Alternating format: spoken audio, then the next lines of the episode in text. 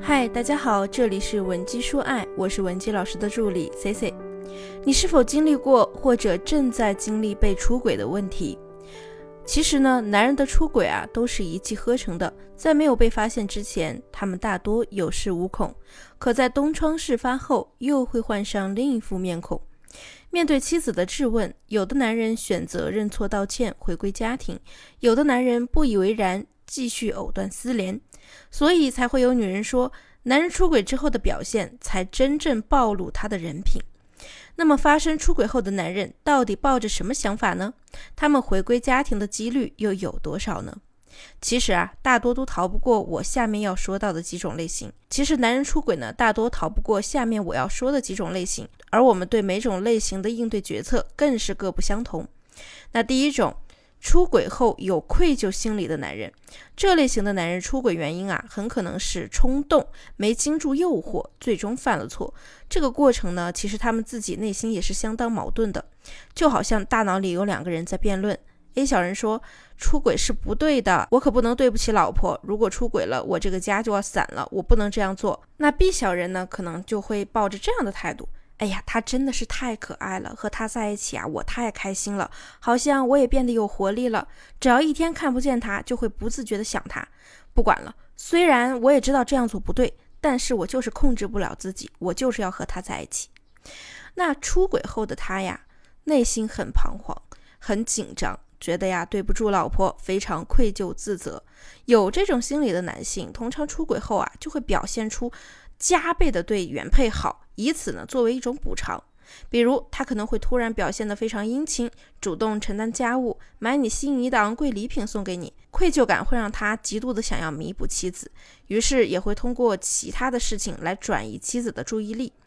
其实，男人的愧疚感呢，主要还是来自于对妻子的爱和疼惜。这个时期若是可以察觉，放大男人的愧疚感，分离小三也会相对容易。他的愧疚感来自于自己出轨的过错，如果这份愧疚感可以抵消或者超越和小三在一起的愉悦感，那男人啊，百分之九十是可能回归家庭的。想获取今天课程的完整版或者免费情感指导的同学，也可以添加我的微信文姬零零五。文姬的小写全拼零零五，我一定会有问必答。那第二种类型呢，就是对新鲜感看得非常重的男人。这类男人啊，生命命中一定不能丧失的就是新鲜感。和你在一起的时候呢，他也会给你很多惊喜，让你很开心。你会觉得呀，他对你很上心、很体贴。殊不知，这么一个喜欢追求新鲜的男人，他对外面女人的新鲜啊，更是趋之若鹜。这种不断寻求刺激的背后呢，是男人自尊心的膨胀。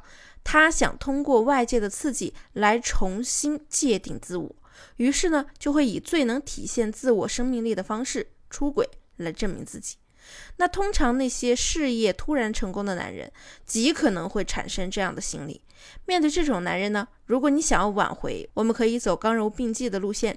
毕竟呢，这些成功的男人啊，他们可能很害怕，老婆要是跟自己离婚了，家庭保不住，孩子也会厌恶他自己，事业呢也会因为出轨受到不好的风评，丢了饭碗。还有可能呢，自己只是想玩玩，小三却当真了，会上门纠缠自己。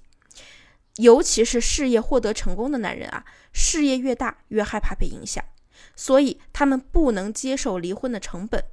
因此，针对他们的弱点，原配只要不闹，给男人一点压迫感，暗示他，如果呢你不按我说的做，你得到的就都会失去。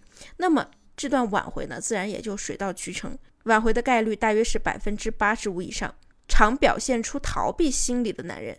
很多人都觉得婚姻熬过七年之痒就能顺利到老，那其实三年也是一个关口，这是矛盾频发的阶段，争吵呢会高频的发生，表面上看是夫妻矛盾，实则呢是权力斗争。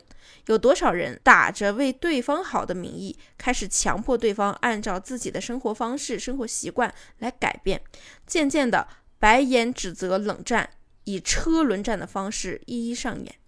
而习惯逃避问题的男士呢，就会开始到外面找补。曾经呢，就有一个出轨的男士跟我说：“我和老婆呢，就是典型的女强男弱模式，在婚姻里啊，我一直都挺让着他的，这样我也很无奈。可是我遇到了新来的助理甜甜以后，我发现她真的很小女人，看上去很羸弱，说话又很尊重人，给人一种很想保护她的欲望。就这样，在一次和老婆的不愉快谈话后，我和甜甜突破了底线。我在他这里得到的是男人的自尊，我也怕我老婆知道后要离婚。我本人是不想离婚的，但是呢，没有甜甜，我又活得很压抑。